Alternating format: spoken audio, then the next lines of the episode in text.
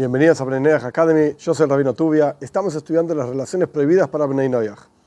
Me gustaría detenerme en dos puntos, ninguno de los dos tan grande y tan amplio, por lo menos dentro del contexto de este tipo de clases cortas, como para hacer toda una clase sobre este punto, pero simplemente para tenerlos en cuenta, uno más significativo, digamos más fuerte, que esto lo voy a dejar para el final, y otro un poco más simple, pero algo para tener en cuenta al concepto, al respecto de inseminación artificial. ¿Está permitido hacerlo, ayudarse en una pareja para poder tener hijos, etcétera? No hay ningún problema con esto. Solamente hay que tener cuidado, a pesar de que no está escrito que realmente es una prohibición, que la donación, por ejemplo, de los óvulos y del esperma, no sean de parientes que tendrían prohibido tener relaciones entre ellos. Por ejemplo, hermanos de parte de la madre ella donó óvulos, él donó el esperma, a pesar de que no hubo una intimidad propiamente dicho y suficiente para el que entiende, etc. No hubo intimidad, no hubo contacto.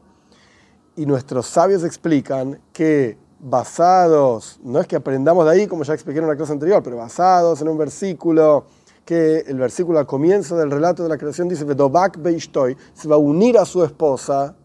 Ah, quiere decir que tiene que haber una unión, tiene que haber un apego etcétera, físico, y aquí en una inseminación artificial no hay apego físico. Aún así, por cuanto es una duda que nuestros sabios plantean, si realmente hay una prohibición al ser parientes que la Torah prohíbe que tengan intimidad física, etcétera, habría que, en el caso de inseminación artificial que está permitido utilizarlo, habría que tratar de evitar que sea, o sea, que no sea de parientes que la Torah prohíbe que tengan intimidad entre ellos. Esto es punto número uno. Vamos al punto número dos, muchísimo más amplio y quizás, ¿quién dice? Pero importante a tener en cuenta.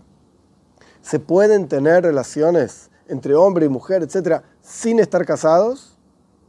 ¿Antes del casamiento?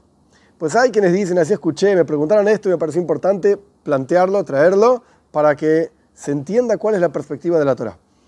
Hay quienes dicen que si la intención es en el futuro casarse y yo qué sé, iban a hacer una familia, ok, adelante. Sin embargo, esto no está escrito en ningún lado.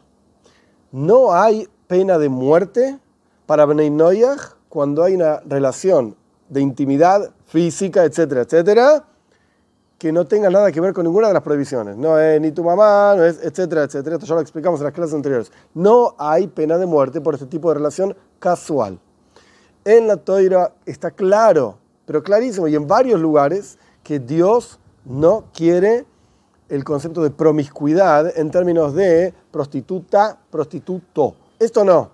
Esto está claramente mencionado en varios lugares en la Toira. De hecho, nuestros sabios explican claramente que Dios echa a los pueblos de Canaán, de la tierra de Canaán, entre otras cosas por esto. Entre otras cosas, en la tierra de Egipto, de Mitzrayim, hacían estas cosas. Entonces Dios dice, no hagas aquello que hacían en la tierra de Mitzrayim, en la tierra de Egipto. Perfecto. Eso es un tipo de relación casual, llamémoslo, donde aún así encontramos claramente en la toira misma que Yehuda, el hijo de Yaakov, tuvo intimidad con una mujer que él mismo pensó que era una prostituta, Tamar. Terminó siendo que era la esposa de su hijo. Es toda una historia interesante, pero no es un momento para el detalle de la historia. El punto es que Yehuda pensó que y estaba permitido, porque si no Yehuda no lo hubiese hecho. Muy bien, dicho todo esto, volvamos al comienzo. No hay pena de muerte sin ninguna duda. No hay prohibición concreta si se trata de una relación casual. Dejemos de lado el concepto de la, prostitución de hombre y mujer, etc. Dejemos de lado esto que ya dijimos que no es apropiado, no es adecuado, Dios no lo quiere. Ok, lo dejamos de lado.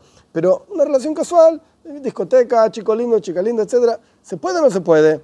no hay pena de muerte, no está escrito concretamente que esté prohibido.